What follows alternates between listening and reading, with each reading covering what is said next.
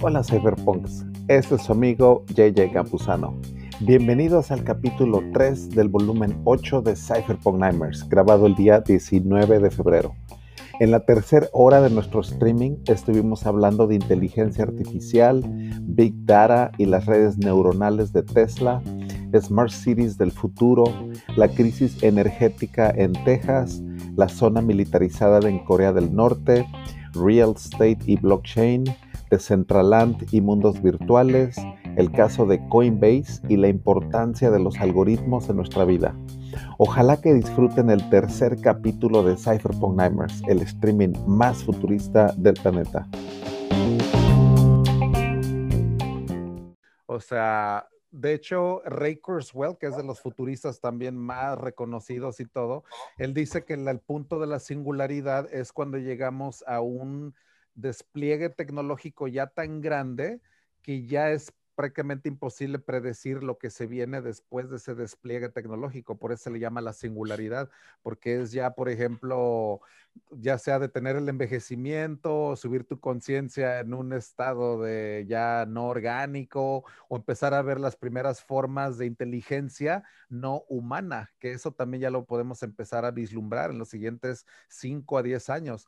Las primeras formas de inteligencia que no son ya de, que no vienen del cerebro humano. Eso nunca nos ha tocado interactuar con una inteligencia más, eh, más ah, avanzada que la de nosotros, nunca ha pasado.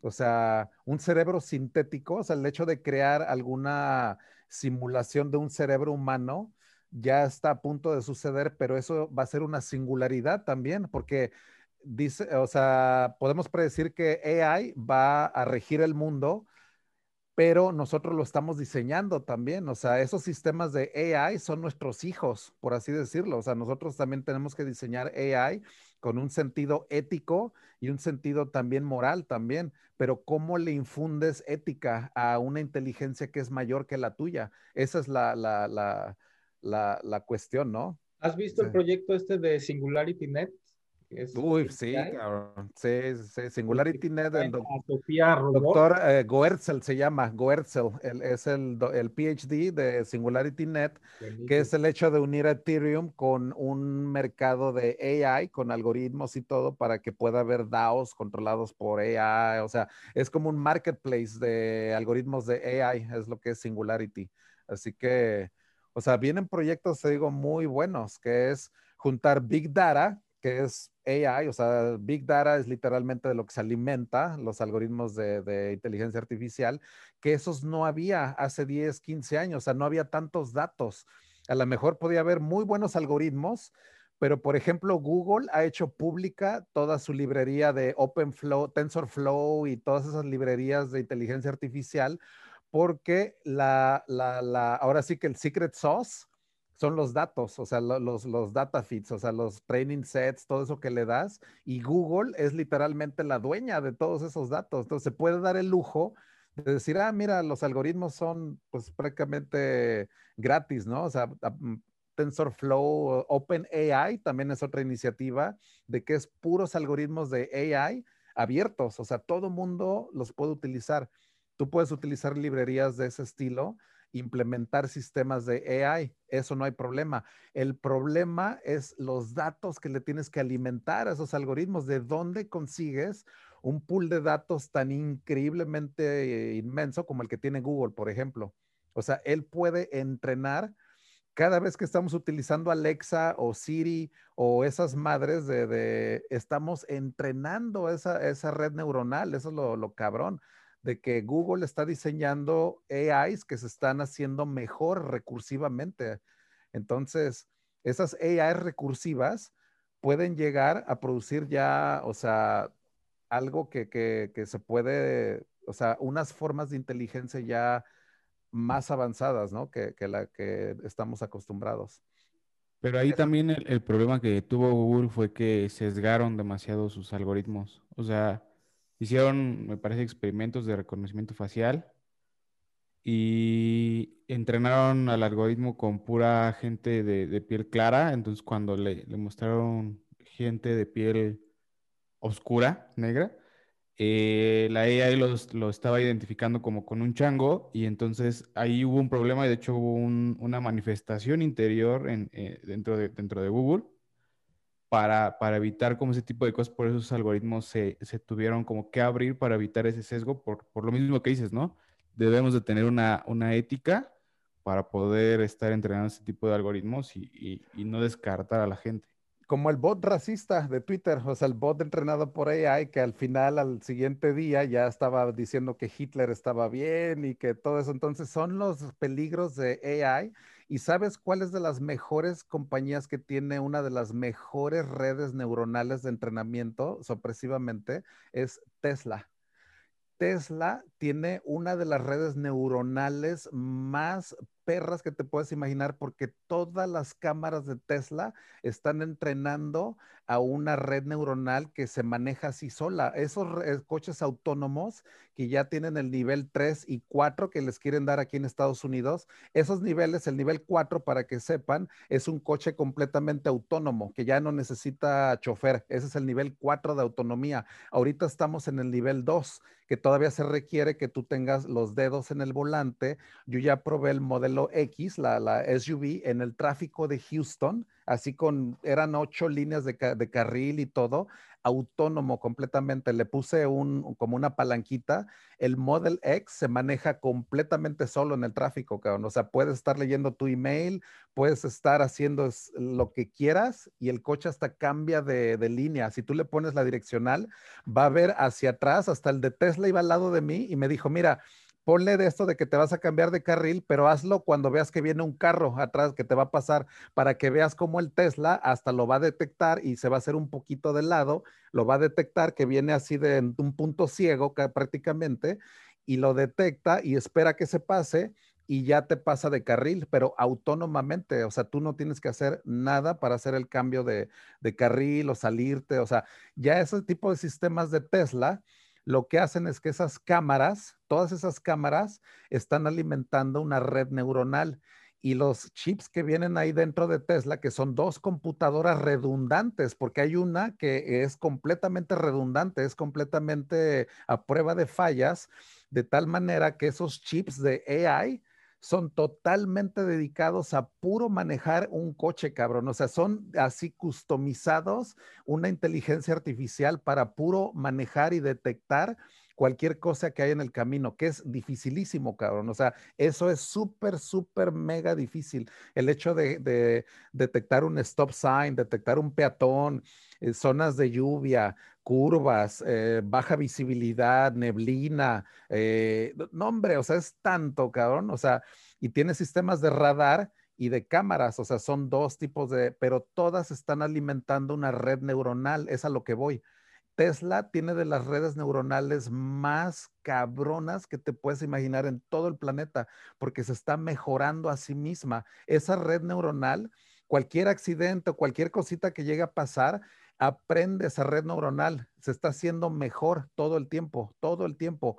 Les, les recomendaría que vean una de las pláticas de Elon Musk que se llama Autonomy Day. Son sesiones de Elon Musk completamente dedicadas hablar de inteligencia artificial eh, aplicada a Tesla. Así se llama Autonomy Day eh, de Elon Musk.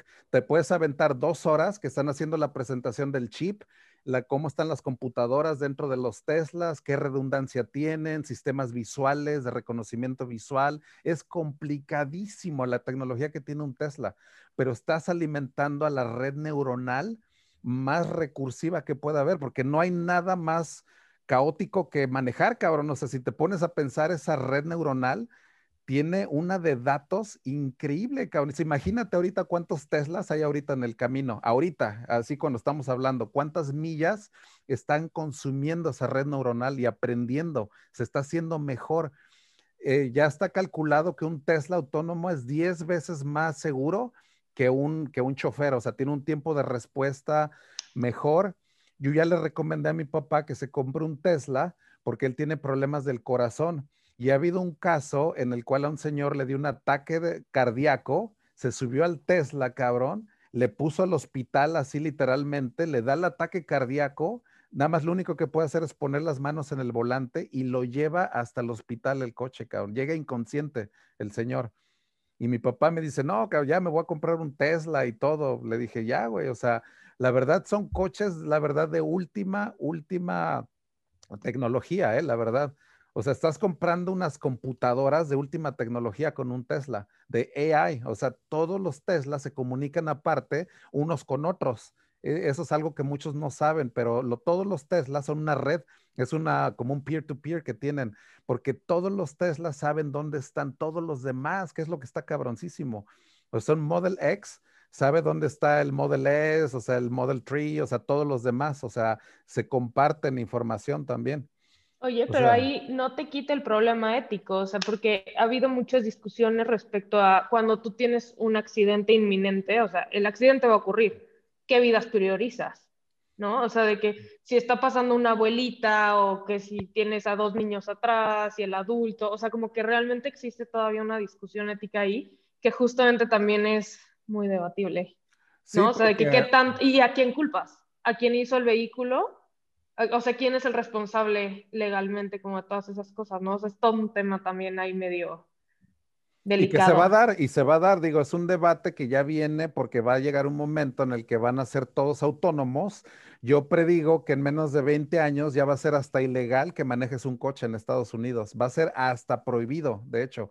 O sea, ya ni va a ser necesario tener licencias, eso va a pasar de moda completamente. O sea, ya cuando tienes todo autónomo es cuando llegas a niveles de seguridad muy grandes, porque ahí pones, ok, va a haber accidentes, como dice Andrea, ¿no? O sea, ¿cómo decides, por ejemplo, un autobús que va lleno de niños y el otro lado viene un coche con un borracho? Entonces, ¿cómo valoras quién se tiene que morir, no? Porque tienes que tomar una decisión. Y el AI va a tener a veces que tomar esa decisión, o sea, de, decidir quién es el que va a sobrevivir un accidente de ese tipo, ¿no? Tal vez. O sea, nos vamos a encontrar con ese tipo de polémicas, pero el nivel de seguridad al que vamos a llegar cuando todo sea autónomo y aparte, ahí te va también, ahí los sistemas del Tesla Truck, que son los que ya hizo los de los semi, lo que son los, los grandotes, ya hay un sistema en el cual con un solo chofer lleva él a otros dos camiones atrás de él. Entonces son, es un convoy de tres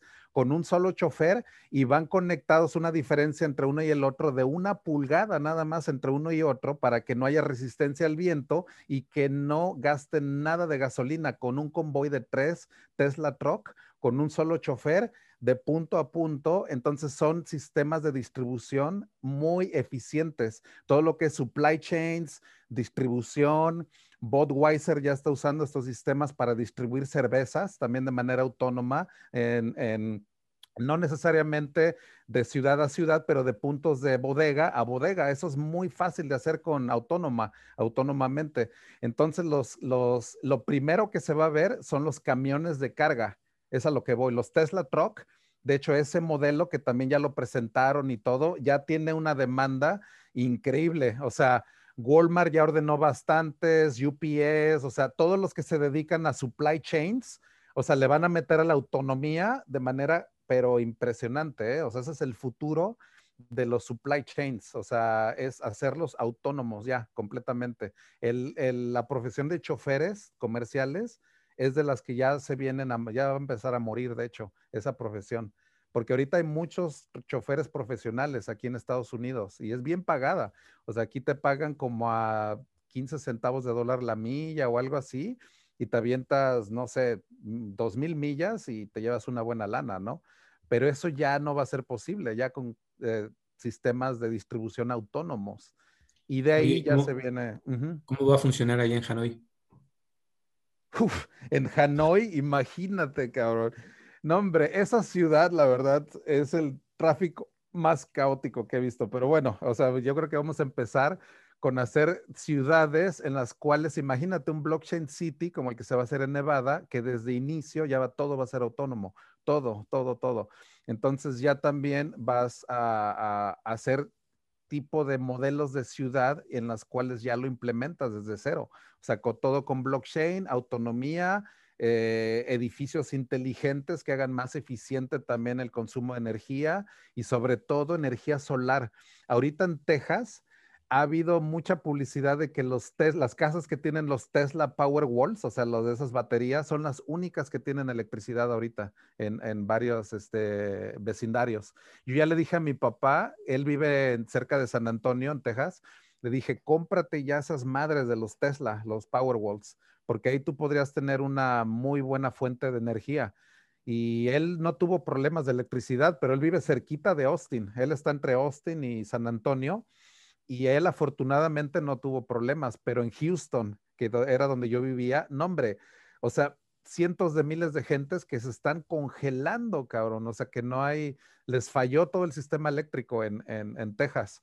O sea, increíble de veras lo que se está viendo en un país industrializado y un país rico en energía que tiene petróleo que tiene un reactor nuclear, que tiene Texas, un reactor nuclear, y tiene las wind farms, que tiene muchos este, generadores de viento, dices, ¿de dónde se les va a, caer la, electricidad, no? Y ve, todas se les cae, cabrón. O sea, los generadores de viento se congelan porque no les dieron el mantenimiento para este tipo de clima. Luego el reactor nuclear, se les congela el pinche lago que tiene que enfriar el reactor porque tienes que enfriarlo continuamente, ¿no? O sea, un reactor nuclear es una reacción nuclear muy caliente, o sea, la tienes que estar enfriando y si se te congela, o sea, no tienes agua, tienes que apagar el pinche reactor, se lo tienen que apagar y luego, eh, no, se les hace un desmadre, la verdad, o sea, Texas se les está viendo muy duras en lo que es su infraestructura eléctrica, pero si fuera solar, o sea, una casa que tenga, por ejemplo, ese tipo de ondas, sí la, la libras, o sea, tienes tu propia generación de energía. Entonces... Excepto en la noche. No, pero es tanta la energía que hay toda la gente que tiene sus Tesla hasta en la noche, hasta prenden las luces de afuera, cabrón. O sea, se ve hasta ya de vergonzoso, o sea, que hasta prenden las luces, ponen música y todo, porque tienen exceso. O sea, es tanta la energía que, que guarda que no se te acaba. O sea. El problema, el problema justo de la energía solar es la intermitencia totalmente del sol. O sea, pasa una nube y ya valiste. Y que almacenar la energía solar, la energía en sí es muy cara. O sea, las baterías son caras. Entonces, digo, a gran escala, ¿no? Se puede tener una batería, lo que sea, pero a nivel, vamos a implementarlo todo el mundo, resulta a veces costoso. O sea, no, no es tan viable pero no sé si hayas visto el sistema de tejado que tiene Tesla, ya cambió todo eso, ya es mucho más barato, te lo financia de tal manera que te ah. sale prácticamente gratis porque te lo financian a 15 años. Mi amigo en San Diego, de hecho el de Point Loma, ya le puso todo con Tesla porque ya su recibo de luz ya también ya se le, se le bajó muchísimo, ya es autónomo, sí sale, o sea, es que Tesla ya solucionó ese problema. De hecho, pues vas a tesla.com slash energy y ya te da todo tu, financiamiento, cuánto necesitas de energía, cuánto te vas a ahorrar, eh, rebates que te dan como de impuestos y todo eso aquí en Estados Unidos. O sea, te sale ya hasta tonto no cambiarte a Tesla, de hecho. Ahora sí sonaste a, a, Bartlett, este Andy.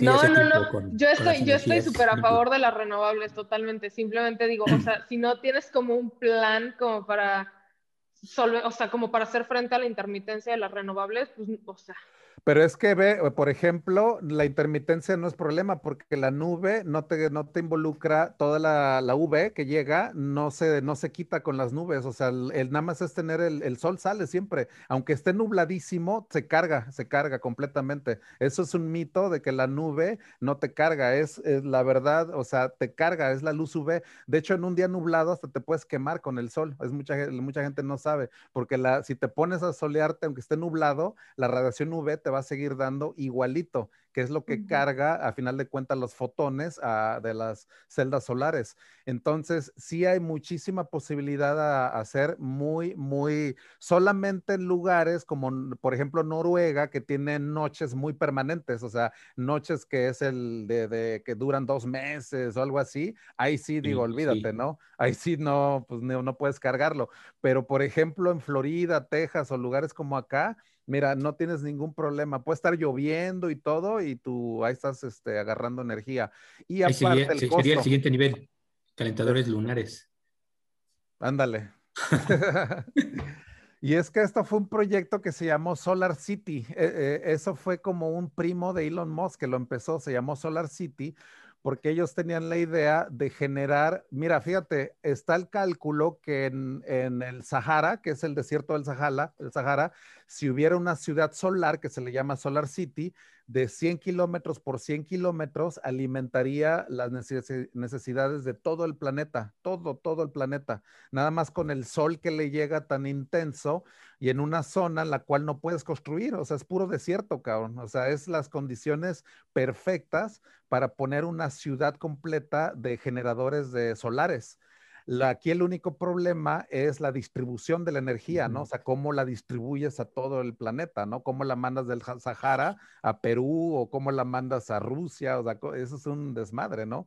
Pero ese fue el proyecto con el que empezó el primo de Elon Musk. Creo que eran primos, no sé, pero era ahí de esa parte y empiezan con la tecnología de estos de los eh, eh, solares y todo, de tal manera de que Elon Musk dice, bueno, ya voy a comprarles la compañía. Sí, hubo mucha polémica y todo. Tesla invierte en Solar City, o sea, compra parte de Solar City, pero luego ya terminan incorporándose. O sea, Solar City ya es una división energética de Tesla. O sea, que se dedica a hacer tejados, que te hace todo el sistema y todo, pero su visión original era la de hacer una ciudad solar en el Sahara. O sea, pero ahorita ya es como que, ahora sí que aterrizaron ya más el proyecto, dijeron, mira, mejor vamos a, ofrecer tejados solares en todo Estados Unidos y empezamos por ahí y hacemos independiente mejor a un buen de gente, pero con su, con su tejado cada quien, ¿no?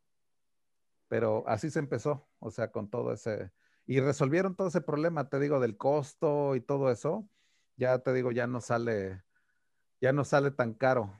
Órale. Entonces. Y, también está por ahí la, ay, perdón, creo que Homer quería hablar. Tiene la mano. Si era un comentario de Solar City. En, aquí en México ya lo vendían, se puso la empresa de Solar City y empezaron a vender. Ellos te dan los paneles, tú no pagas nada, nada de inversión, te ponen todo. Y tuvieron unos problemitas, ya se cambió a, a Tesla y te venden la luz un poco más barata que el, que el CFE, pero ellos, pues, tú no pagas nada. Ah, ok, ok. Entonces, Solar City en México, dices? Sí, sí, ya, ya, se, ya, ya se cambió a Tesla, ya es Tesla. Pero ah, ya, exacto. y, y, ellos te ponen inversión, pues en el, en el trabajo hay como 100, 100 paneles, no se pagó nada. Eso sí, no, no si los quieres, después de 5 o 10 años los puedes comprar y bueno, ahí hacen sus negocios, pues, pero te venden la luz un poquito más barato a lo de CFE, entonces una inversión sin, sin costo y si sales más barato. Uy, no, pues es así, ni le piensas, ¿no? Así si dices, no me va a salir de nada, pues dices, éntrale, ¿no? Instálalos. O sea, eso es lo bueno, eso es lo padre de, de, de, de este tipo de iniciativas. Ya está terminando aquí el set de, de Carelles les voy a poner otro, otro set que es en el Centro Ceremonial Otomí. A ver si alguien lo conoce. Porque no sé ni dónde esté este, esta onda. El Centro Ceremonial está en el Estado de México. Ah, sí. Entonces a lo mejor tú conoces ahí. Sí, sí he ido unas cuantas veces. Se ve impresionante ese lugar, ¿eh? Está interesante. Ahí hacen sus rituales y sus limpias y todas sus cosas ahí. Órale, órale. Eso suena muy bien. Sí, sí, sí, están como a una hora más o menos de Toluca, o dos horas más o menos. Ah, ok, ok, ok. Ha de ser frío por allá, ¿no? Sí, sí, sí hace frío. Además es puro bosque, entonces. Ah, ok. Es como estilo Cusco, así como estilo. Ándale, ándale. Pero no hay nada más que el centro ceremonial y ya. y ahí van muchos deportistas, ¿no? A entrenar. Sí. los boxeadores. Ah, órale, órale. Oye, se ve increíble. Como está alto, te exige más todavía la condición La oxigenación y todo eso. Está, está, más, está más o menos para un templo del chamán, ¿no? Ándale, pues algo así, pues mira, así, mira, haz de cuenta que esos DJ, ahí está yo, haz de cuenta que ahí, ponme ahí. Así como que, les voy a Tienes que hacer uno así, pero en Florida, JJ, igualito, un centro Tomí en Florida. Ándale, que no haga tanto frío, que sea así como más con palmeras y todo. Centro ceremonial Data Religion Center. En, Tasco. Y Tasco estaría padre, ¿eh? De hecho, fíjate que algo así en Tasco quedaría, porque es alto también allá, en, 1700 metros sobre el nivel del mar en, en, Tasco. Aquí no sé, digo, a qué altura esté este centro Otomí. Ya me ambienté como tú, JJ. A ver, ¿qué traes, man? Ya me puse mi fondo Cypherpunk. Ah, sí. A ver, ahorita, ahorita lo checamos, nada más que como que no me da la galería. Ah, ya. Por el, por el video este, deja ver si le cambio acá. Salud igual. A ver. ah, sí, ya te vi, ya te vi, ya te vi con el fondo. Y está muy ah, chido. Ya se la música. Ya saben, aquí puro, puro tecno. Es como salía el antro en 2021. Ándale, ándale. Lo más cercano. Este es el mejor antro que puede haber ahorita. Crypto, Crypto Party. Ándale, Crypto Party a lo que da, aparte ahorita. Oye, ¿y qué saben de la ciudad esta que se está construyendo en Japón? Que creo que se llama Woven City. Déjale de... abajo de Toyota, creo. La verdad no estoy muy segura. Eh, eh, eh, yo, yo sé de una que estaban construyendo en Corea, que iba a ser subterránea y que planeaban tener un sol artificial y todo.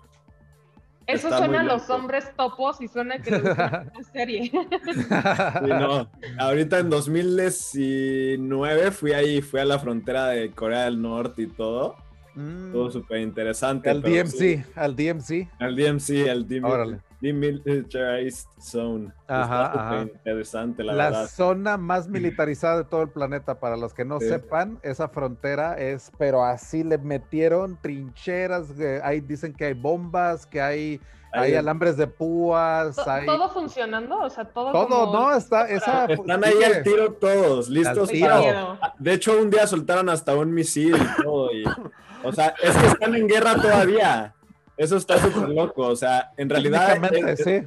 Siguen en guerra, pero están como ceasefire. Exacto. Pero está súper loco. De que súper tenso ahí, horrible. Súper tenso. eso del DMC, eh, ¿qué tal la viste? Yo he tenido, pero así me da cosita. Quiero ir a Seúl, eso sí, Seúl. Sí, sí. sí. No, está súper padre, la verdad. Y pues súper interesante la historia. El país es súper joven.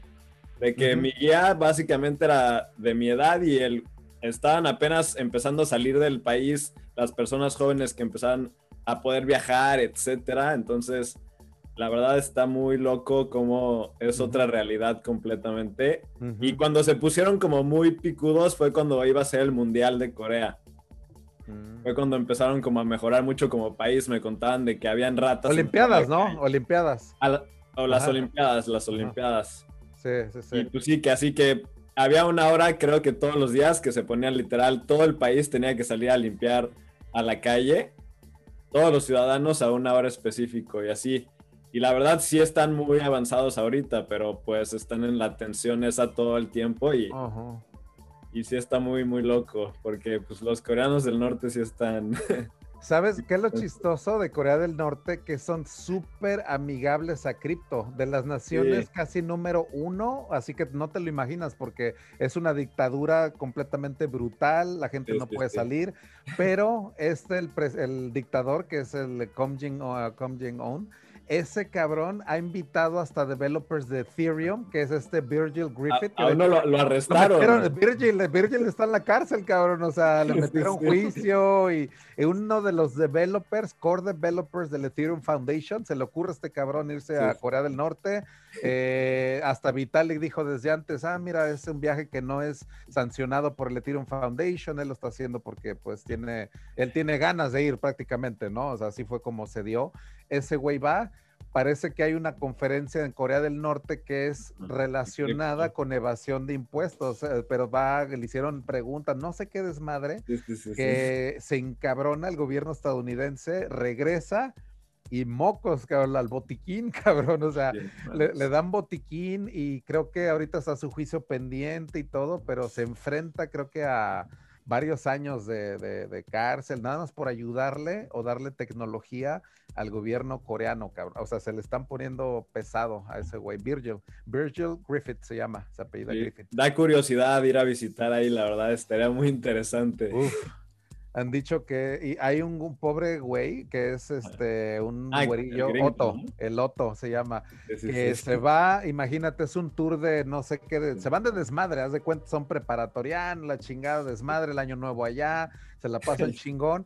Hay un piso en el hotel donde se están quedando que es para puros empleados y donde ellos le presionaban el botón y se asomaban y decían, ah, mira qué desmadre y todo, porque había propaganda de Norcorea, o sea, había propaganda de ese güey y todo, ¿no? Y decían, mira, está bien cabrón aquí, o sea, la propaganda. Y a ese güey, en pleno año nuevo, se le ocurre, pues así por sí solo, se sale arranca un póster de la propaganda de Norcorea que habla de, pues no sé, de ese güey y todo, y se regresa y se va a su cuarto y todo, y al otro día se le arma un mega desmadrote, cabrón, o sea, lo meten al bote, no se puede regresar, lo torturan de tal manera que regresa ya después como de un año hay un juicio bien público, él llora, cabrón, en público y dice, perdónenme, perdónenme, ya no lo quiero hacer, ya discúlpeme, o sea, suplicando el güey por su vida, así díganme, ya, ya, por favor. Y no, cabrón, o sea, creo que hay presión hasta diplomática y al final de cuentas lo regresan, pero ya en un estado vegetal, cabrón, no se sabe bien qué le hicieron pero lo dejan de una manera que ya no responde el chavo, cabrón. O sea, lo regresan ya como vegetal, tiene que ir una misión militar a, recogerlo en un pinche cargo, así de, de, meterlo en un Hércules y que ya con modificaciones para medicina y todo eso. Y lo llevan a sus papás y se hace bien público, sale en la tele sus papás diciendo que le hicieron a mi hijo y esto y que tortura de Norcorea y se hace todo ese desmadre político y al chavo era tan mal que a final de cuentas le quitan la, máquina y se muere, o sea, ya estaba como que en vida artificial, ¿no? O sea, y sus papás dicen, no, ya es mucho sufrimiento, le apagan el, el y pum, o sea, pero eso es Norcorea, cabrón, eso es lo que hace ese gobierno. O sea, tiene campos de concentración, o sea, está bien cabrón ese gobierno, en serio. Están muy, muy locos. Oigan, y la, oigan, y la Crypto, Crypto City de, y ustedes de Icon, quejándose de las mañaneras, cabrón. a ver, es que ¿de qué onda Charlie? ¿De qué? De... de la Icon City, ¿no? Eso va a estar muy interesante. la verdad tiene mucha bueno, mucho impacto y muchos contactos Icon y no creo que vaya a defraudar. Y planean que ya va a estar creo que la mitad para 2024, una cosa así, entonces ya falta poco. Vamos a ver qué, qué pasa. Icon City se llama. Yo tampoco, yo no la tengo ubicada. ¿De qué es esto? el, cantante Akon. Ah, ah Akon, Akon, ah, ok, con A, A, K, O, N. A, K, O, N, sí. Y es una ciudad. Y la, y la, y la, la, cripto, la cripto es Acoin. Acoin. A, K, O, I, N. ¿Y qué está haciendo? ¿Una ciudad o qué? Eh, una ciudad en Senegal, le regalaron unos terrenos y va a construir literalmente una ciudad inteligente basada en blockchain. Órale, cabrón. Qué, loco. Ah, los terrenos ya están avanzando. Va a construir de que hospitales, escuela, todo, todo, todo. Ahí está locotrón eso, ¿eh? Pues también está, de... Se me vino, se me vino, se me vino a la mente ahorita que lo comentó JJ del Blockchain City. Se me vino a la mente, o sea, a ver si para compartirlo. En Nevada, Nevada ya también tienen ese Blockchain City. Puta, compraron creo que 300 mil acres ya de terreno y ahí es donde van a hacer Blockchain City. Y todo fundado por una, creo que un par de personas que también les fue súper bien en cripto y compraron ese terreno para hacer su primera Blockchain City. Y en esos fundamentos que les había comentado, energía renovable, AI, blockchain y autonomía en coches. Así que dices, guay, o sea, yo le entro, cabrón, o sea, luego, luego me interesó. Pero eso fue en el 2018 y ahorita ya no, no he escuchado ya, pues ya gran cosa, ¿eh? Así como de que blockchain cities o algo así. Sí. O sea, yo, sé de, yo sé de una que estaban construyendo en, en Noruega, una que se llamaba Liberstad, una como ciudadela como en los bosques de, de Noruega. Ah, ok, ok. Porque está Liberland también. Pero sí, está Liberland y este era Liberstad, y está Noruega. Ah, ok. pues a ver, vamos a ver cuál es la primera ciudadela así reconocida de Bitcoin. Eso va a estar interesante. a ver si es Miami. Wow, Miami se está haciendo súper amigable a cripto también, cabrón. O sea, eh, eh, se va a poner bueno aquí también en, en Florida, o sea. La verdad es que aquí pues es también como muy libertario este estado de Florida y aquí es donde puedo también hacer yo como que mi proyecto así de una ciudadela. ¿Y qué es lo interesante? Aquí si tú ah, clamas una sección religiosa, o sea, que te declaras como religión, te dan todas las facilidades y te dan excepción de pagos de impuestos también. O sea, eres como que inmune a muchas, muchas cosas, nada más por el hecho de que tu algún lugar lo denomines como, como religión. Porque o sea, pero puedes inventar tu religión. Sí, sí, de hecho sí. O sea, eh, pues la de ayahuasca existe aquí en Orlando y tengo un amigo en Houston que tiene 100 acres y bueno, ellos son así como muy católicos, o sea, ellos creo que sí tienen eso. La único que te piden es de que tengas una ceremonia cada semana. O sea, y esto de hecho cuenta, porque de hecho ahorita ya está cuenta en este digital. Así que hasta el Cypherpunk Nimers de cada viernes podría ser la, la, misa y puedo yo una clamar una excepción religiosa aquí en Florida. Religión Cypherpunk. ¿Por, eh, ¿por, qué, ¿Por qué creen que es el chamán? Es el chamán de la todos somos testigos de Satoshi. Exacto, mi estimado Nacho, ¿cómo es? Es de Satoshi, no me acuerdo cómo va, pero creo que es así como de los... Todos testigos de Satoshi, cabrón. Ándale, entonces... ¿Pero que no las religiones también se, se inventaron, todas? Y es que la cienciología también, esa del, del Hobart, también completamente inventada, y ese güey tenía una muy buena mente de ciencia ficción. Entonces yo también quiero agarrar una amalgama de futurismo con data religion y, y blockchain y criptografía y todo, en la que sea una religión en la cual pues confíes en los números, o sea, tengamos literalmente esa pues la convicción de que ese es el lenguaje del universo y esa es tu religión, ese es el lenguaje o tu ideología en la cual te basas. No tenemos literalmente dioses, pero nuestra ideología está basada en números y ese es el lenguaje del universo. Así que sí tiene muchas bases, te digo, pues bien fundamentadas, ¿no? En lo que es una, pues una religión en realidad. Lo que es fusionar las matemáticas con una religión, ya estamos en ese punto. O el algoritmo con una religión. Exacto, exacto. que Bitcoin tiene raíces hasta B, o sea, el que lo creó, nadie se sabe quién es, o sea, es, tiene toda la pinta, güey, así como de estilo Mesías, Biblia, así mamalona, libro del Génesis, así, según Satoshi, así cabrón, ¿eh? En serio. o sea, hay toda detrás de Bitcoin, ¿no? El, profeta que, que no hemos visto todavía. Exacto. Exacto, esa mente tan brillante en el tema este de los impuestos que decían ahí en el grupo, ¿cómo, cómo, cómo ves esa, esa parte? ¿Cuál de, parte de qué, perdón, de impuestos? los impuestos. ¿Pero qué? ¿Lo que es la, la excepción religiosa o lo que ah, es un país lo, a nivel de lo que mencionaba, creo que Alejandro, ¿no? O, Rafael, no me acuerdo.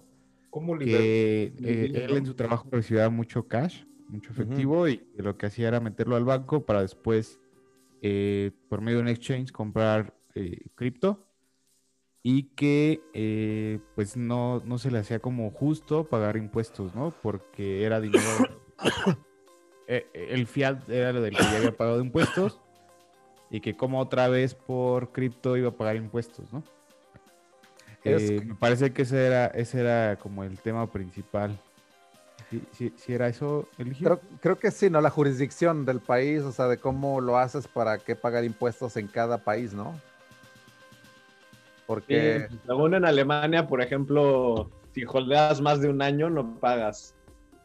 O sea, ese tipo de jurisdicciones amigables a cripto son las que hay que empezar a echarle el ojo, porque yo de las más amigables en América, o sea, en este lado, es Panamá porque ahí haz de cuenta que es libertariano en cuestión financiera también. O sea, aquí el problema es de que un banco en México, si tú depositas, va a reportar directamente. O sea, es así como que no, no hay este, privacidad. Y los Pero de hecho, igual se lo preguntaron igual a Nacho. Nacho, este, vi que estaba comentando que, por ejemplo, tú en el caso de México tocaron también el tema, ¿no?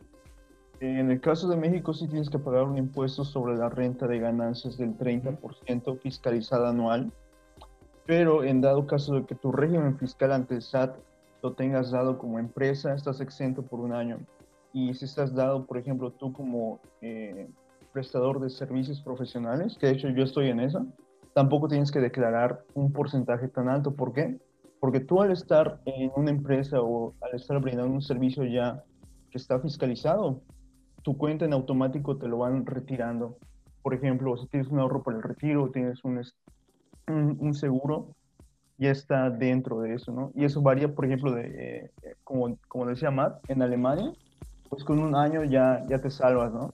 Entonces tienen, tienen que checar bien eso, depende de cada país que... Este, cada país, cada país definitivamente, cada país tiene como que su pues su sistema de manejar todo eso, ¿no? Pero bueno, yo, yo, lo que les recomendaría, por ejemplo, que en México, pues que si tengan un banco confiable y pues si lo tienen en cripto que lo metan a DeFi o que lo metan en otro protocolo, ¿no? Que, que, no lo gasten.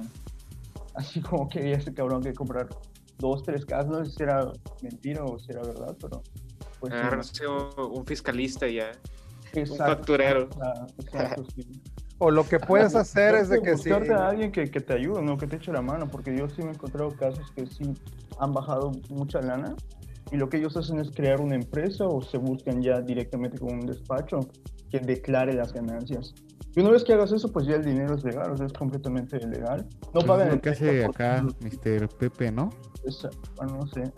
Oigan, ¿y no, ¿y no se han puesto a, a, ver que ahora el tema de poseer Bitcoin es mucho más valioso que poseer un inmueble?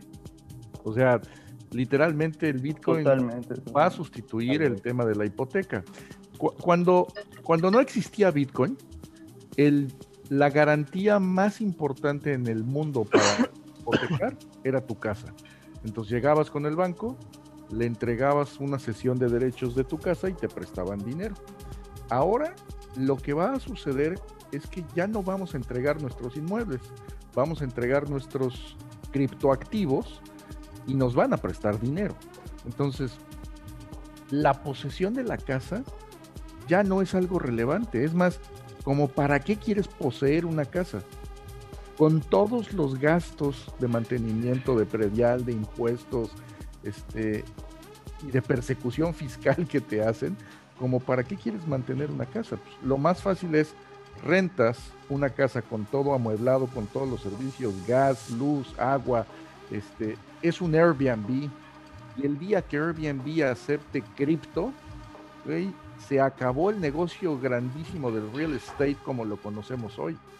O, sea, tokenizas la casa, Nacho, o la tokenizas. O, la tokenizas, y, pero... generas shares y haces un DAO en el cual esa casa, cada quien tiene una participación. Pero eso no va a pasar.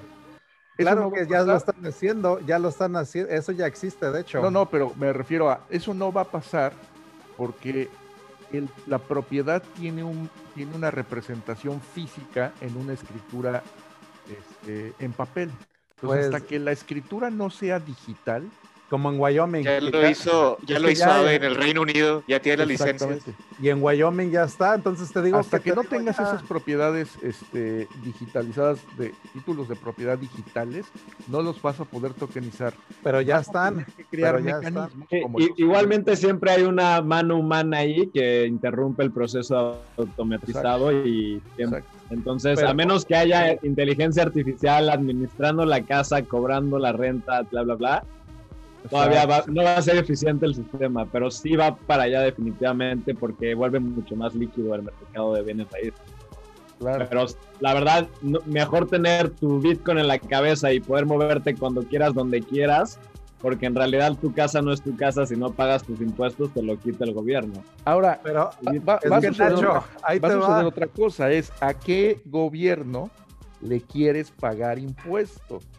Porque hoy si tu negocio es digital, literal, puedes sacar una e-residence de Estonia, abrir una cuenta de banco en Estonia, abrir una empresa en Estonia y literal pagarle los impuestos a Estonia.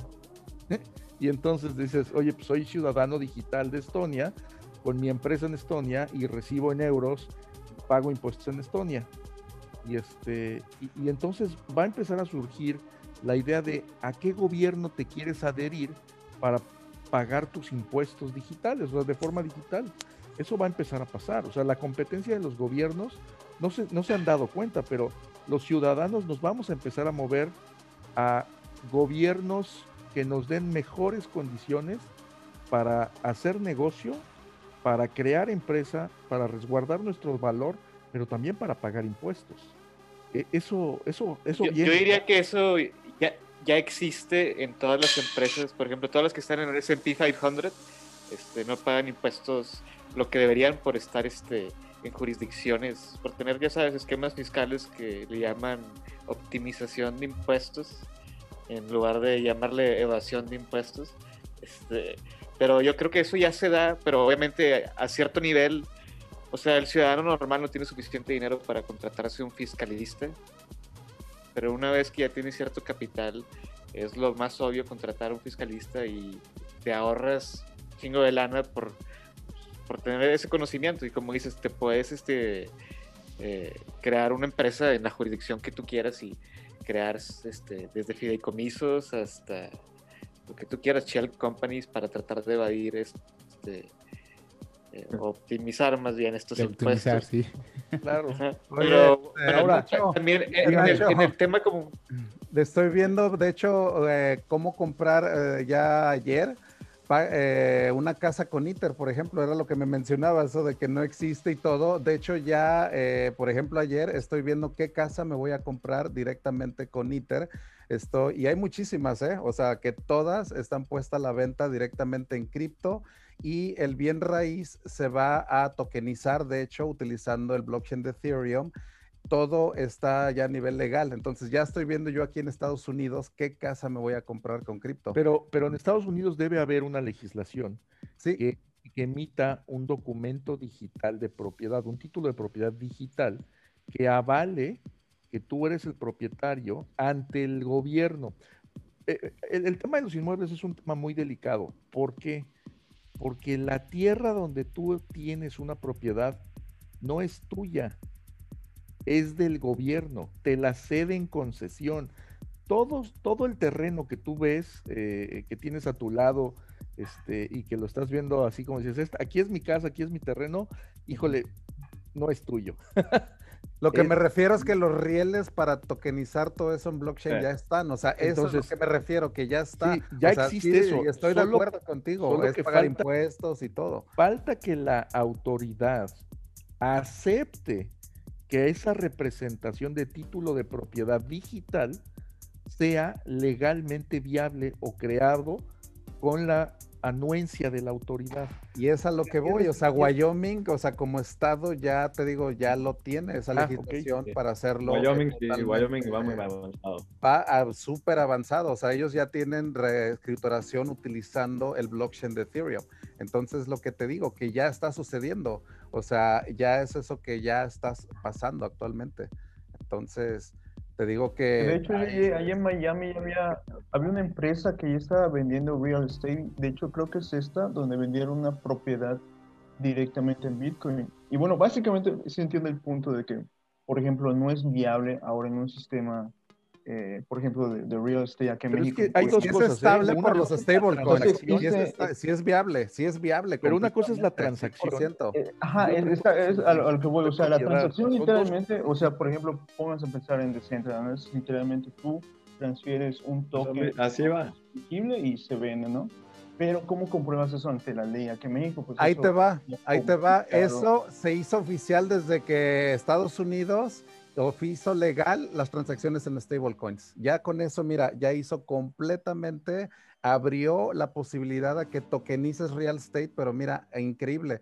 De hecho, desde que hicieron legal las transacciones en stablecoins, yo ya estoy pensando en hacer algo de real estate con blockchain aquí en Florida, porque ya abrieron completamente a que, por ejemplo, en un stablecoin, tú pagas 100 mil dólares por una casa y está en stablecoins, está registrada y está el gobierno y el banco te la está respaldando. Esa transacción. Sí, totalmente legal, pero como decía igual, este, no sé, Matt y los que estén más jóvenes por acá, ¿qué preferirían? Yo no preferiría ya comprar mi familia si o sea, se ve dedicado un tiempo a comprar venta de casas, pero yo jamás me pensaría en comprar una propiedad ya física yo, teniendo este Airbnb, teniendo la posibilidad de viajar bueno, puedo tener mi, vaya, mi activo digital, viajar con él a cualquier parte del mundo e inclusive yo puedo colateralizar mi Bitcoin, mi Ethereum y hacer un préstamo, obtener un rendimiento sin yo la necesidad de poner un contrato, eh, pagar notario, pagar predial, porque si es un rollo, la verdad, tener una propiedad. y pues si ya lo tienes en Bitcoin, lo tienes en Ethereum, pues ahí está DeFi, súper, súper, este... Pero imagínate algo que compras una propiedad en, en cripto, la rentas, la Exacto, exacto. Y está produciendo lana y es, es un activo completamente. Como activo, sí, tal vez para vivir no la compras, está rentando. en Sandbox, güey. Pero es que imagínate, la gente de todos modos va a seguir comprando casas. O sea, yo me voy a comprar una casa porque tengo que tener un lugar donde vivir. Entonces, al momento que yo la compre, ¿cuál va a ser la ventaja? De que el hecho de hacerlo en stablecoins me va a ahorrar muchísimo los costos de cierre también, porque se va a eficientizar completamente. Todo va a ser más transparente, más regular, todos los costos regulatorios se van a disminuir por toda esa transparencia. Entonces, de uno a cinco años, toda la industria de real estate, si se empieza a hacer ya de esta manera, los costos también de intermediarios y que cierre y que avalúo, todo eso se puede tokenizar, hasta el avalúo se puede tokenizar, o sea, todos los procesos, hasta el seguro, si quieres sacar tu hipoteca, si te la van a asegurar, cuánto vas a pagar de seguro, cuánto de capital, todo eso puede estar en blockchain. Yo, lo que diría, lo que diría es que son clases de activos diferentes y pues no puedes mezclar, no es lo mismo holdear Bitcoin a holdear este, una casa. O sea, si lo ves desde el punto de vista de time value, una casa... de, time value of money, de que obviamente sí te conviene más rentar que comprar, pero si ya tienes suficiente dinero como para comprar una casa, este, es lo lógico, digo, tierra no, se, crea más, tiene más escasez que Bitcoin, yo diría. O sea. Es que una casa es un NFT, güey. O sea, ponte a pensar, una casa es un NFT. Lo que estás haciendo es comprar una casa que a lo mejor ahorita te salen dos Bitcoin y está valuado ahorita en dos Bitcoin, ese NFT. Pero aparte, esa casa se va a seguir valuando de tal manera que no vas a perder tú ahí. O sea, tú tienes tus dos Bitcoin que tú estás registrado, que pagaste esa cantidad, es igual que un NFT, igualito que un NFT. Pues, yo, diría que, hay, que ver como ejemplo a las hay que ver como ejemplo a las finanzas tradicionales, que ahorita ellos no necesariamente te tokenizan la casa, sino te tokenizan la hipoteca. Esa fue básicamente la crisis del 2008-2009, que fue de tanto que eh, tokenizaron eh, hipotecas y crearon derivados de uno del otro, este, fue, fue el pedo, pero este, pues sí. Ahora, ah, no, no hay que perder de vista dos cosas. Los inmuebles, los inmuebles tienen, tienen dos temas. Uno es cómo registras la propiedad y cómo haces la transacción. Son dos cosas distintas. Un tema es el registro de la propiedad, de quién es el dueño y a quién le vamos a dar la, plusvalía o las transacciones o las rentas de lo que se genere en este inmueble. Tú, puedes vender tu casa y no necesariamente registrarla, no ir al registro. Y, la otra es la transacción, es decir, ahorita todos podríamos vender nuestra casa con cualquier criptomoneda. Vas al notario. es un contrato privado. privado, sí. es la transacción. La Hasta hablado sin notario. Puedes cambiar tu Lamborghini por una casa. Hasta por costales de arroz, por lo, lo que puedes hacer por lo que quieras. Es más, lo puedes donar. O sea, una cosa es la transacción. A lo que, a lo que quiero, quiero llegar es que la, la forma en que registramos esa propiedad la tenemos todavía que registrar en el gobierno. Desconocía el caso de Wyoming, pero ¿te acuerdas que tú, tú y yo, JJ, estuvimos hablando con gente de Quintana Roo, con el registro público propiedad? Me invitaste alguna vez a una plática, ¿no? Estábamos dándoles información de cómo el blockchain podría ayudar a que el registro de propiedad no fuera un papel y no estuvieran guardando documentos en gavetas, y que más bien los registros de propiedad se blockchainizaran para guardar en la cadena eh, eh, de, información, quién es el dueño y cuáles han sido los traspasos que ha sufrido esa propiedad a lo largo del tiempo. Entonces, todavía nos falta llegar a eso. Y cuando los gobiernos acepten que necesitan cambiar esos registros, yo creo que es cuando viene la máxima tokenización de los, del real estate en el mundo. Pero tiene que ver, tiene que salir de los gobiernos porque si no, de otra forma, este, e, el asset es del gobierno, esa tierra es del gobierno. O que lo hagan una empresa privada, ¿no? Ahora, hay una forma de global. Hay una forma de tokenizarlo que todo el mundo lo hace, es compras el terreno o compras el inmueble, lo metes a un fideicomiso y el fideicomiso emite certificados que son tokenizables y que te dan acceso a un mercado secundario para comprar y vender esos, esos certificados o esos tokens. Pero le estás comprando la propiedad a un intermediario, o sea, a un fideicomiso, a un, a un dueño. No Son las famosas fibras. E, eso es lo que hacen las fibras. Pues al final, la, fibra, la, acción de la fibra, eh, por ejemplo, de fibra 1 en la Bolsa Mexicana de Valores, pues estás comprando el token que te da derecho a las, las ganancias. Una acción del fideicomiso. Exactamente. Ahora, ¿qué es, lo que, ¿qué es lo que sucede? Que no hemos podido tokenizar nuestras casas.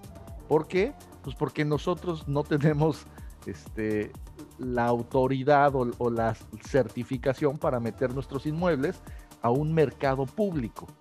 Esa es la gran lucha que hay ahorita en el real estate. ¿Cómo le hacemos para que nuestros inmuebles los podamos meter tokenizados o, con pedacitos certificados y que el público en general nos lo pueda comprar. Esa es la gran lucha. Ahorita pues, mencionaron el tema de 100 ladrillos. no, no, no, cuestiono que se pueda o no, si se puede hacer. De hecho, sí. yo considero que va a tomar mucho tiempo, pero yo les pregunto a ustedes, ¿qué prefieren? ¿Tener sus activos digitales privados seguros más escasos en, en Ethereum o en Bitcoin o comprarse cinco casas que tengan que pagar impuestos, que tengan que bueno, ustedes saben, es un rollísimo. Son, dos, son dos monopolies, son dos juegos. El sistema financiero mexicano, el sistema financiero mexicano te da reglas y te da cosas para jugar y para invertir y para ganar dinero. Puedes vivir en este mundo, pero también puedes vivir en este otro monopoly, en este otro juego, en donde vas a poder ganar este, plusvalía, tokens, NFTs, etcétera. Son dos monopolies, son dos juegos. Yo creo que si aprendes a jugar bien el juego financiero de los sistemas que ya son tradicionales, yo sería encantado de tener cinco casas, ¿no? O sea, a, mí me gusta tener las cinco casas por el hecho de que hay plusvalía y de que te generan rentas, independientemente de que tengas que pagar impuestos. Pero si sabes cómo administrar esos inmuebles, si sabes cómo generar rentas, oye, pues, pues a mí, yo no estoy peleado con que me den más dinero. ¿No? Ahora. y también la escasez de la propiedad también. Claro, claro. Ahora, no es lo mismo tener una casa en las afueras de la carretera de Tepeji del Río en Querétaro a tener un condominio en Miami Beach, o sea, en, pleno Sunset Boulevard, no sé cómo se llama el boulevard que está enfrente de... El Ocean, Ocean Drive. Ocean, Drive, está, este, o sea, no es lo mismo. una, una propiedad se va a evaluar más. Es que, lo puedes rentar por Airbnb, lo puedes. Y ahora, este, pero como, dice Criptonautas, o sea, ¿dónde valoras más tu dinero y todo? Pero, ¿qué va con el real estate también en, un mundo virtual? Eso también se está ya ah, también dando de una manera increíble en Decentraland que de hecho vamos ya, yo ya le voy a invertir, de hecho, porque estoy entrando en un proyecto con, con un amigo en el DEF y con Pimpo, de hecho, vamos a hacer como un tipo ya de una galería para raperos mexicanos en Decentraland. Ya, ya puso, ya puso su predio el Pimpo voy a poner yo otro alterno, pero él ya tiene ah, el suyo desde hace tiempo, o sea, él ya tiene el desde antes. Él fue de los pioneros, de hecho, en ser terrateniente en un mundo virtual, que eso también es increíble, porque él tiene ese dinero que ahí está en Iter, o sea, él lo invirtió. Su inversión ha ido para arriba, o sea, no ha, él si quisiera venderla, él también le podrían pagar pues bastante, bueno, no bastante, pero recuperaría la inversión más que nada. En Se comporta de una manera terratenientes en Marte o en la Luna pero en mundos virtuales, te digo, es también increíble, porque a final de cuentas tienen la misma plusvalía, se comportan de una manera pues muy elástica, porque la flexibilidad pues es increíble. Entonces, no solamente en el mundo físico, ¿no? Sino que puedes tener un local en el mundo virtual que también te puede producir dinero. O sea, la idea es de que esta galería de raperos mexicanos tenga también una galería de NFTs, o sea, que tenga un negocio, un modelo de negocios detrás de ello. Entonces va a ser una inversión bien calculada, no es así como que nada más este, hay que se vea bonito y todo, ¿no? Sino que sus obras ahora van a estar registradas, van a generar tokens ellos para acceder a sesiones de grabación que son muy exclusivas. De hecho, ellos nada más dejan que entren a esas sesiones de, Zoom o de grabación como 50 personas o 20 personas y esas se van a tokenizar también. O sea, todo el fandom de esos raperos los, los vamos a tokenizar a, los fans porque ahora ellos van a poder ingresar con mil tokens de, este rapero. A lo mejor tienes acceso a un backstage con él, eh, o a lo mejor te da un VIP, a lo mejor a, el concierto. O sea, todos estos nuevos modelos de empezar a como que hacer blockchainizar toda la experiencia de los fans es increíble también, porque eso lo vamos a aplicar de, desde Decentraland, pero usando tokens, blockchain, o sea, todo eso, NFTs, o sea, todo eso está muy interesante también. Idealmente el futuro de las bienes raíces, así como compras un NFT del Decentraland, una tierra, así es el futuro, ¿no? Exacto, los NFTs de hecho es la revolución. Así es, la tierra, es lo mismo. El año de los NFTs de plano, ¿eh? O sea, está cañón esto, porque cuando nos demos cuenta todo lo que se puede tokenizar, pues no hay límite, o sea, no hay límite. O sea, Andy nos mandó unos bien padres ahí. de ustedes tiene CryptoKitties? Eh, Romualdo tiene dos nuevos. Igual, igual, generación cero. ¿Sí? Ya ando pensando si vender mis hash masks todavía o... Como en cuánto, te doy un ITER, güey, te doy un ITER ahorita. No, ahorita, el, ahorita el piso son dos ITERs, güey. No, güey, ya son como cinco, ya le descubrieron un montón de... Es que como hicieron pools de NFTs, Ah, güey, y los puedes colateralizar. Sí, y hay un chingo de liquidez para vender tus hash masks. Pero, o sea, como están subiendo, se me hace que mejor holdeo. Yo voy a cambiar mi CryptoPunk por una casa, yo creo, güey, más o menos. Ya cuando la pueda. Sí, pues no mames, esos también ya valen un chingo. Sí, en dos ITER y medio, y ahorita ya vale como 20 ITER. Entonces, ahí va, ahí va. Así que voy a comprarme, voy a canjear mi CryptoPunk por una, una casa aquí en Florida. Eso va a ser como que, qué pedo. El bote JJ por el bote Satoshi. Ándale. Bueno, yo, del yo conozco un, tengo un compra real estate agent allá en Florida que, acepta cripto. Ah, pues igual me acepta, me lo cambia directo por un CryptoPunk ahí directamente. ah, bueno. Ahí está la casa, vienen con valuado en 20 ITER y ahí está el CryptoPong aparte. Oigan, ¿quién se imaginan que sea la próxima empresa grande que vaya a aceptar cripto públicamente? ¿Que acepte o que compre? No, que vaya a aceptar. ¿Apple? Pues es que no muchos. bueno, ya, compran con Bitcoin. No sé. Todos los mercantiles que trabajan con PayPal, ¿no? Amazon, yo creo. Puede, puede que sea Amazon. Estaría bueno que integren una wallet de Bitcoin en Apple Pay y que ya tengas tu iPhone y cargues tu cartera con Bitcoin. ¿Has usado ya sacó el BitPay? Con Bitrefill le pueden poner cargas hasta su Telcel, creo. Sí, yo uso así Bitrefill para tarjetas de Amazon, cosas así. Para pedir pizza. Sí, yo también. Está muy chido. Ahí se los puse. Ah, ojalá que Rappi ya empiece a tomar cripto. ¿eh? eso estaría bueno, la verdad. estaría muy bien. Pedir tu Rappi con, con Bitcoin estaría increíble, con Polkadot. Mira, dice que puedes pedir Uber aquí en Bitrefill. Sí, de hecho, recarga la tarjeta, ¿no? Como Uber Cash. la tarjeta con Lightning Network y ya me ahorro un chingo de comisión. Nunca lo he usado. Pues ahí está la Monolith en Estados Unidos, ¿no? Que tiene como la tarjeta que está conectada a tu wallet de DeFi, algo así.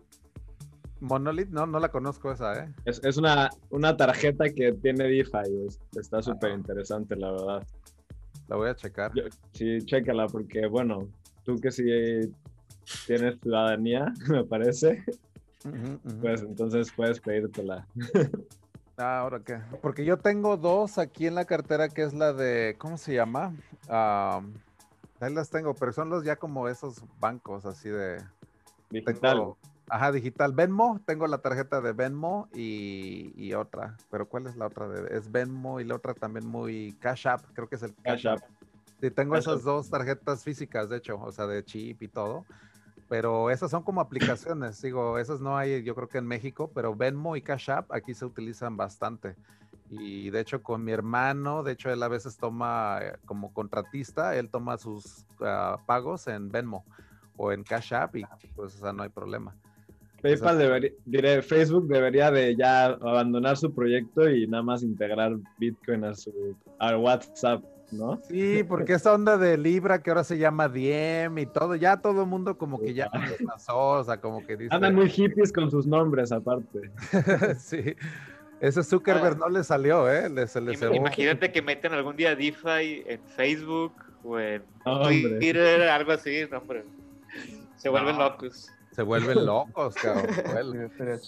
Este va a ser un año en el cual yo creo que está difícil predecir lo que viene, porque, o sea, la verdad, esto que ha pasado ha sido como que. Polkadot, Polkadot se viene. Ándale, algo así, pero mega, mega cabrón que se va a venir, es lo que pienso. Sí, ya está Avalanche. Avalanche también Es, el año de la avalancha y la del Polkadot. Oye, ¿no vieron hoy, no vieron, no sé si hoy o ayer, una entrevista que le hizo eh, eh a Mark Cuban sobre DeFi? Mark, Cuban estuvo hablando este, maravillas de, DeFi. Sí, de NFTs. Ahorita Mark Cuban está metidísimo. El Bolt Zip, ese güey sí se metió hasta los. Tiene SushiSwap, tiene AVE. Tiene ave, chingo de ave que tiene. Sí, anda con todo, ¿eh? Este, no, no dudo que por ahí den una sorpresa de, algo ahí interesante. Pues el, el, chamat que va a revelar su portafolio de NFTs próximamente. Ese va a ser un buen pump. El, IPO de Coinbase también va a ser un ah, mega Ese va a ser un mega pump. también se va a ir, pero... ¿Cuándo es ese? Ese viene como en un mes porque va a entrar en Nasdaq. Ya lo probaron para Nasdaq porque se estaba viendo si iba a ser en el NYC o Nasdaq. Entonces, definitivo, tecnología, pues se va a Nasdaq. Y el banco que lo está haciendo el IPO, creo que es ah, Morgan Chase.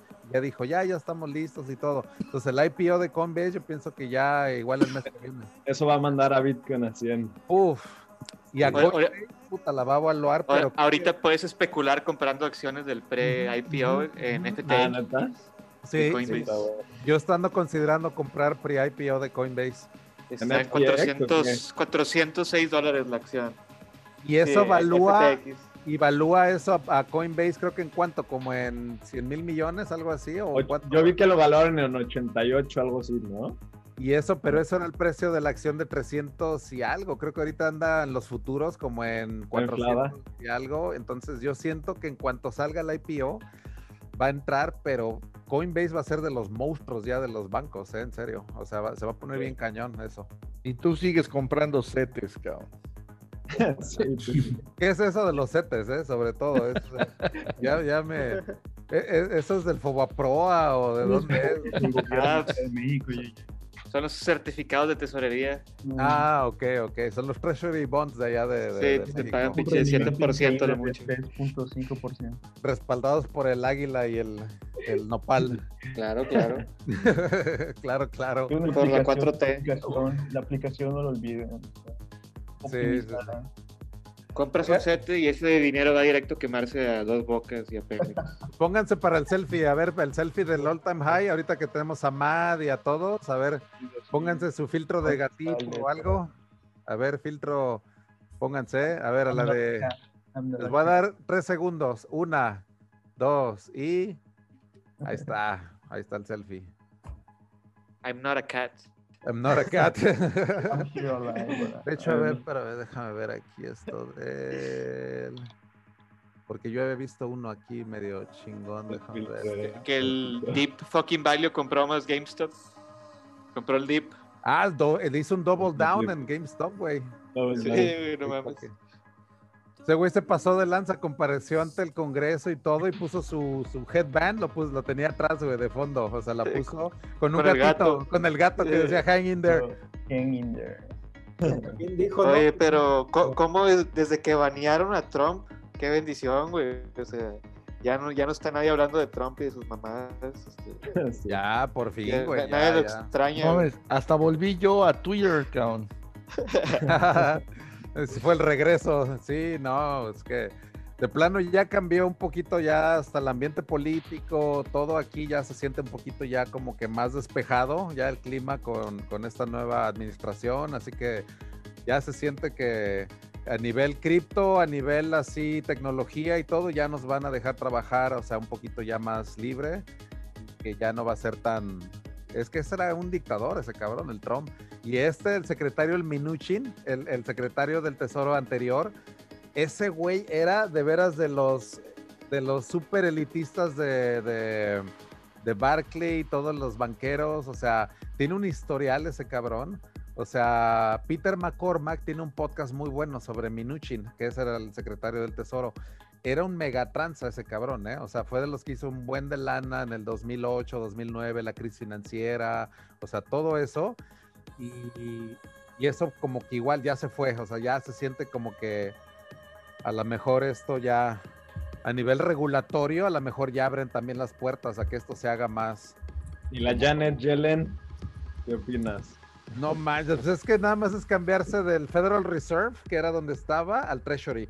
Que es la, a, ella, a eso yo le llamo el money machine que no le responde a nadie. Lo que es el Federal Reserve y el Treasury, nada más esas dos es el money machine que, que, no le responde a nadie. Entonces, nada más poner el, a Janet Yellen, ponerla del otro lado, o sea, es, es el que no le responde a nadie. Hacen lo que quieran, cabrón. O sea, el Federal Reserve. Nos va a mandar. The Federal Reserve is not federal. It's not federal. Y no, exacto. Y, y, es que, pero no le responde a nadie. Eso es lo que te digo. Es lo que está muy, muy cañón.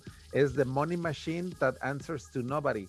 Eso, la verdad, está. Pues ya se ve muy, de plano, muy ya es muy, vaya, vistoso, cabrón. O sea, es difícil no darse cuenta de eso, ¿no? Así que. Luego también esta semana salió el, ETF en, Canadá, ¿no? De Bitcoin. Rompió varios récords en su primer y segundo día. Ajá, ajá. Entonces, que veo, o sea, ya se abren las puertas a que ya entre un fondo de pensión, o sea, fondos ya como que más conservadores que ya puedan exponerse a Bitcoin a través de un ETF, que es como que el mecanismo, ¿no? Donde se invierte. Entonces, eso te digo, ya abre las puertas a que pensionados ya tengan su algún parte de sus pensiones en Bitcoin. O sea, eso la verdad está, está bien. O sea, eso, un Bitcoin ETF, a final de cuentas, es un, es un paso adelante. O sea, en, en esa dirección. Así que no, mancho, o sea, este año en serio sí se vienen cosas muy, muy cañonas, ¿eh? O sea, yo veo el tsunami que yo lo veía venir desde hace como dos, tres años, o sea, una pincholota de esas como las del día después de mañana, como en esa película, que se viene pincholota, así que dices, ¡ay, güey! Y ahorita ya estamos sintiendo los primeros embates, pero pues yo la verdad veía venir esa ola desde, pues, desde hace tiempo, ¿no? Y ahora que se viene es tan violento un tsunami que pues ese se va a ver así igual. O sea, Bitcoin a lo mejor mañana ya están los 60 mil. Eh, Ethereum yo creo que va a llegar a los 3 mil ya pronto ahora, ya es el siguiente, el siguiente paso. O sea, ¿sabes? O sea, un, un, asset class que ya vale, ya le está pegando al oro. O sea, el oro está en 8 trillones, Bitcoin ya está en 1. O sea, ya está como que ya, ya porque una moneda, la verdad, sí está valuada en un chingo de lana. O sea, en lo que estaba antes, Bitcoin era una, era una comedia, la verdad. Estaba valuado en 100 mil millones de dólares. Para una moneda, era una comedia, porque eso es un error de, de, rounding, ¿no? Para lo que es una moneda en Forex o en lo que se mueve ahí en esas monedas de yen, dólar, o el pinche franco suizo, el euro, por ejemplo. O sea, esos pares, ese volumen. No, hombre, pues estás hablando de, cientos de miles de millones de dólares al día, cabrón. O sea, de hecho, hasta trillones que se mueven en el Forex. Entonces, Bitcoin para que llegue a esos niveles, también va a llegar a ese, a niveles de trillones de dólares también. Así que sí, ya vamos a ver Bitcoin ya como una moneda en realidad. O sea, antes no era, era un experimento de nerds, la verdad. O sea, era, eran puros nerds en realidad. Oye, JJ, todo el mundo decía to the moon, pero creo que es to the Mars, cabrón es hasta próxima Centauri ya, ahorita, güey. no, no especificaron qué luna. Sí, exacto. Salir ya un exoplaneta o llegar a otra estrella o algo. Eso no termina, ¿sí? O sea, eso es lo interesante, de que la, la, luna, así como tú lo dices, es como que la primer parada, ¿no? O sea, esto ya se viene como que una ola imparable. Imparable completamente. Así que sí, se está viniendo cambios muy buenos. esto del, del eh, Marte, llegar así con el robot, o sea, todo eso que fue hecho autónomamente, o sea, autónomo. O sea, en serio, esas líneas de código del cabrón que escribió todo ese código también, que controló todo, o sea, eso es algo que se lo dejaron a algoritmos, o sea, porque ni siquiera se podía controlar, eh, ahora sí que un humano. O sea, fue un, robot autónomo que se aterrizó por sí solo en otro planeta. O sea, no manches, o sea, en serio eso está de que te vuela la cabeza. O sea, que fueron algoritmos lo que lo hicieron. Eso es un punto favor al data religion o a los algoritmos y todo, de que los algoritmos están haciendo que exploremos otros planetas, la verdad. Entonces, ve la trascendencia que tiene esto, de que este robot puede tal vez en ese cráter, se piensa que hubo agua y se piensa que pudo haber vestigios de vida en ese cráter que se llama Yesere. Entonces, si encontramos que hubo vida en Marte, puta, o sea, eso también nos va a poner en nuestro lugar en el universo también, pues de otra manera también, cabrón. O sea, entonces ve la significancia de la tecnología eh, generando una vacuna también contra el COVID.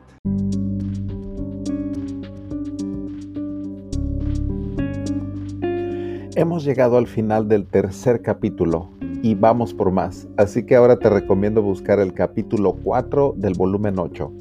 Yo soy JJ Campuzano y me despido esperando que les haya sido de su agrado y no olviden sintonizarnos cada viernes por la noche a partir de las 9 pm hora centro de México en nuestra sesión interactiva en Zoom, así como en el canal de YouTube JJ Campuzano y por supuesto aquí en el podcast. Esto es Cypherpunk Nightmares, el podcast más futurista del planeta.